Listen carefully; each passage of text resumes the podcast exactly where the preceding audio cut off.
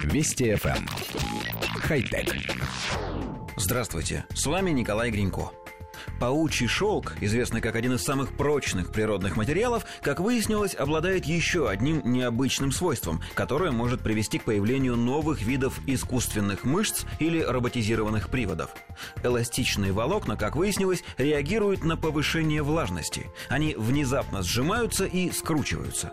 Ученые из Массачусетского технологического института предложили использовать паутину в качестве мышц для роботов.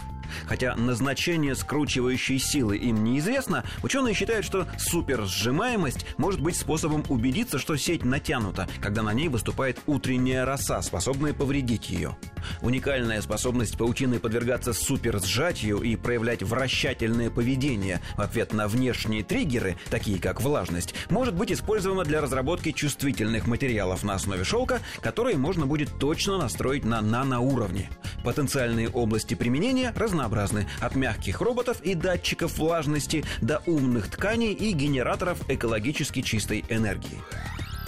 Коллектив редакции нашей программы поясняет. Исследователи предлагают сгибать и разгибать конечности роботов не с помощью электродвигателей, а искусственными мышцами, представляющими собой большие пучки паутины.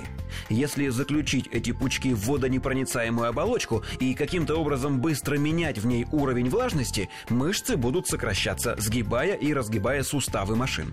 Поскольку паучий шелк прочнее кевлара, а сила его сокращения достаточно велика, пучок из десятков тысяч тысяч таких волокон сможет развивать огромные усилия. Правда, как именно менять влажность быстро и в необходимых пределах, разработчики пока не придумали. У нашей редакции, как обычно, возникли собственные мысли по поводу этого сообщения. Паутина – материал органический, и синтезировать ее в лабораториях люди еще не научились. Это означает, что для массового производства понадобится множество паучьих ферм. Пауков придется искусственно выращивать, как это сейчас происходит, например, с шелкопрядом. Но шелкопрядом человечество работает уже многие сотни лет, а для пауков придется вырабатывать новую технологию, и неизвестно, получится ли из этого что-нибудь стоящее. Зато в случае удачи мышцы утилизированных роботов будут без остатка распадаться, не нанося вреда экологии.